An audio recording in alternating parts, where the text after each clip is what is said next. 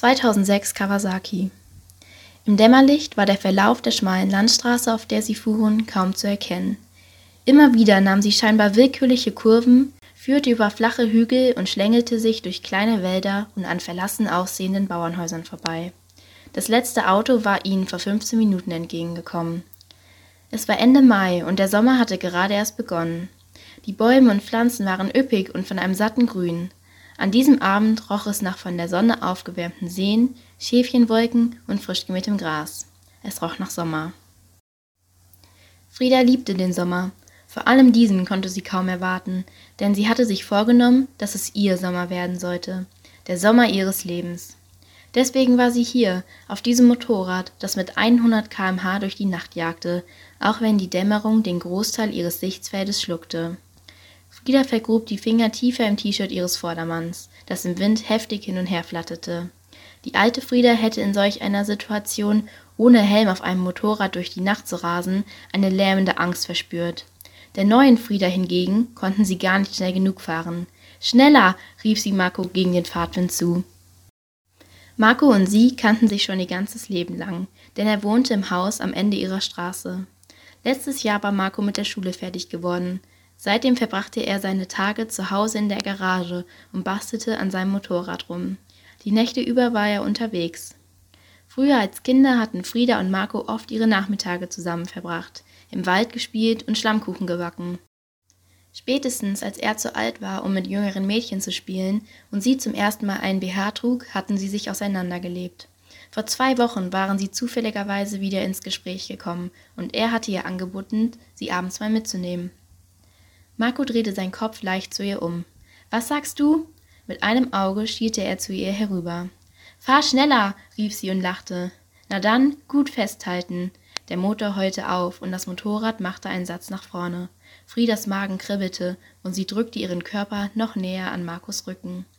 Die Landstraße war an diesem Abschnitt schnurgerade und von beiden Seiten von weiten Feldern umgeben, auf denen lauter Heuballen verteilt lagen. Rechts entdeckte sie am Horizont einen Windpark. Sie war schon immer fasziniert von Windrädern gewesen.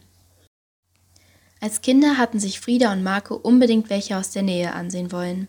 Einen ganzen Tag lang waren sie unterwegs gewesen.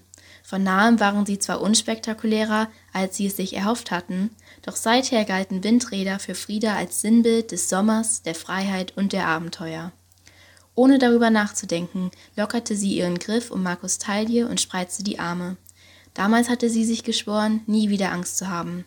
In diesem Augenblick hatte sie keine Angst. Sie fühlte sich zum ersten Mal seit Jahren frei und unabhängig, und dieses Gefühl war mit keinem anderen Gefühl der Welt zu vergleichen. Ein Jubelschrei entwich ihr, und ihre Arme, die sie von sich gestreckt hatte, schnitten den Wind um sie herum. Sie konnte spüren, wie Marco seine Hand kurz auf ihr Knie legte. In diesem Moment fühlte es sich so an, als wäre die Nacht unendlich und sie die einzigen Menschen auf dieser Welt. Nach einigen Minuten bremste Marco und bog auf einen Feldweg ab, der am Waldrand entlang führte. Ab hier war die Straße nur noch einspurig und uneben. Marco hingegen fuhr nur geringfügig vorsichtiger. Am Ende des Weges tauchte ein Weidegatter auf, vor dem er anhielt. Wir sind da, verkündete er. Gekonnt trat er den Riegel beiseite, stieß das Gatter auf und manövrierte sich und seine Maschine durch die Öffnung. Frieda folgte ihm. Sie merkte, wie ihre Muskeln sich gegen ihren Willen anspannten. Kaum waren sie durch das Gatter getreten, konnte Frieda Musik vernehmen, die die Stille der Nacht durchschnitt.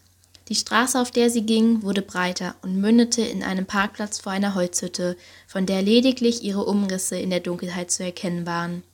Marco stellte sein Motorrad neben einen alten hellblauen Polo ab, dessen Kofferraum geöffnet war. Rechts neben der Hütte schien ein schmaler Pfad auf eine Lichtung zu führen, von der aus ein flackerndes Licht in der Umgebung verbreitet wurde. Es roch nach Bier, Schweiß und Feuer, als sie der Hütte näher kam. Frieda holte tief Luft. Nie wieder Angst haben, hatte sie sich geschworen. Das erste, was Frieda sah, als sie die Lichtung betrat, war ein riesiges Lagerfeuer, dessen Funken in den Nachthimmel aufstiegen und wieder herabfielen. Um es herum saß eine Gruppe von Menschen, acht um genau zu sein. Im flackernden Licht konnte sie sehen, wie sie sich unterhielten, zusammen lachten, tanzten und aus Bierflaschen tranken. Erst später bemerkte sie den tiefschwarzen See, der sich hinter der Gruppe mitten in den Wald hineinschmiegte. Die schmale Sichel des Mondes spiegelte sich auf seiner Oberfläche, und die Wasserpflanzen an seinem Ufer wogten im lauen Wind. Marco platzierte seine Hand zwischen ihren Schulterblättern und schob sie näher ans Lagerfeuer heran. Als die Gruppe die beiden Neuankömmlinge entdeckte, fing sie an zu grölen und kam ihnen entgegen. Marco ließ Frieda los und begrüßte seine Freunde. Dann wandte er sich ihr wieder zu und stellte sie vor. Von allen Seiten wurde sie angequatscht, betätschelt und umarmt. Als der Letzte sich bei ihr vorstellte, hatte sie den ersten Namen schon wieder vergessen. Doch sie fühlte sich wohl, und es verging keine Minute, da hatte ihr jemand ein Bier in die Hand gedrückt. Frieda wurde in die Richtung eines Baumstammes buxiert und neben eine junge Frau mit kinnlangem blondem Haar, gebleichten Augenbrauen und einem Nasenpiercing gesetzt. Marco verschwand zusammen mit einem breit gebauten Typen in Richtung der Hütte. Und, fragte die Frau neben ihr, wie lange kennst du Marco schon? Ihr Name war Toni. Frieda nahm einen Schluck von ihrem Bier. Schon mein ganzes Leben lang. Scheiße, mein Beileid. Toni grinste und stieß mit ihrer Flasche an, bevor sie auch einen kräftigen Schluck nahm. Ich kenne den Spinner erst seit neun Monaten und komme schon an meine Grenzen. Sie schien nett zu sein. Frieda konnte sich gut mit ihr unterhalten. Auch die anderen waren sehr nett, fragten sie nach ihren Interessen, erzählten ihr lustige Anekdoten über die Gruppe und versorgten sie mit Bier. Frieda wusste nicht, wie viel Zeit schon vergangen war. Auf jeden Fall war sie irgendwann bei ihrer vierten Flasche. Langsam musste sie mal wohin. Wo ist denn hier das Klo? fragte sie Toni. Die lachte nur und hob die Arme. Du hast freie Auswahl. Als Frieda aufstand, merkte sie zum ersten Mal an diesem Abend den Alkohol, den sie getrunken hatte.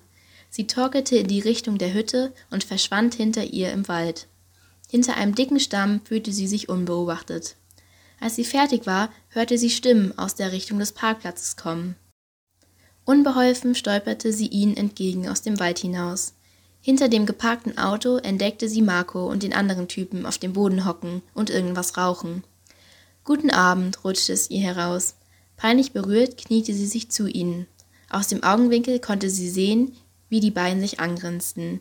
Ihre Unterhaltung schienen sie vor ihr nicht fortführen zu wollen, denn sie schwiegen und eine unangenehme Stille breitete sich aus. Frieda räusperte sich. Sag mal, Marco, darf ich auch mal auf dein Motorrad fahren? Dieser schüttelte lachend den Kopf. Sorry, Frieda, aber an mein Baby lasse ich niemanden ran. Sie musterte ihn einige Sekunden, bevor sie ihre Hand ausstreckte und ihren Finger auf die grüne Verkleidung legte. Ups.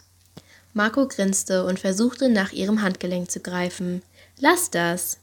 Frieda jedoch ließ ihre Hand weiter über das Motorrad gleiten. Was denn lassen? Wenn du deine Fettfinger nicht sofort wegnimmst, was dann?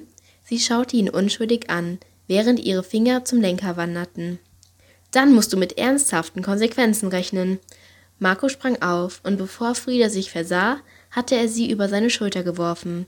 Sie begann zu kreischen. Lass mich sofort runter. Er trug sie um die Hütte herum zum Lagerfeuer. Träum weiter, ich hab dich gewarnt. Sie konnte spüren, wie seine tiefe Stimme in seiner Brust vibrierte. Ich mein's ernst, schimpfte sie, doch konnte gar nicht aufhören zu lachen. Mit beiden Fäusten trommelte sie gegen Markus Rücken. Das Lagerfeuer hatten sie bereits hinter sich gelassen, als unter Markus Füßen plötzlich Holzdielen auftauchten, die nur zu dem schmalen Steg gehören konnten, der in den See hineinragte. Marco, nein! Keine Sekunde später wurde sie auch schon in den See geworfen. Das kühle, nach Wald und Algen riechende Wasser breitete sich um sie herum aus, und für einen Augenblick wusste sie nicht mehr, wo oben und unten war. Als sie wieder an die Wasseroberfläche kam und nach Luft schnappte, landete Marco bereits neben ihr im See. Das Wasser spritzte ihr wie eine Fontäne ins Gesicht.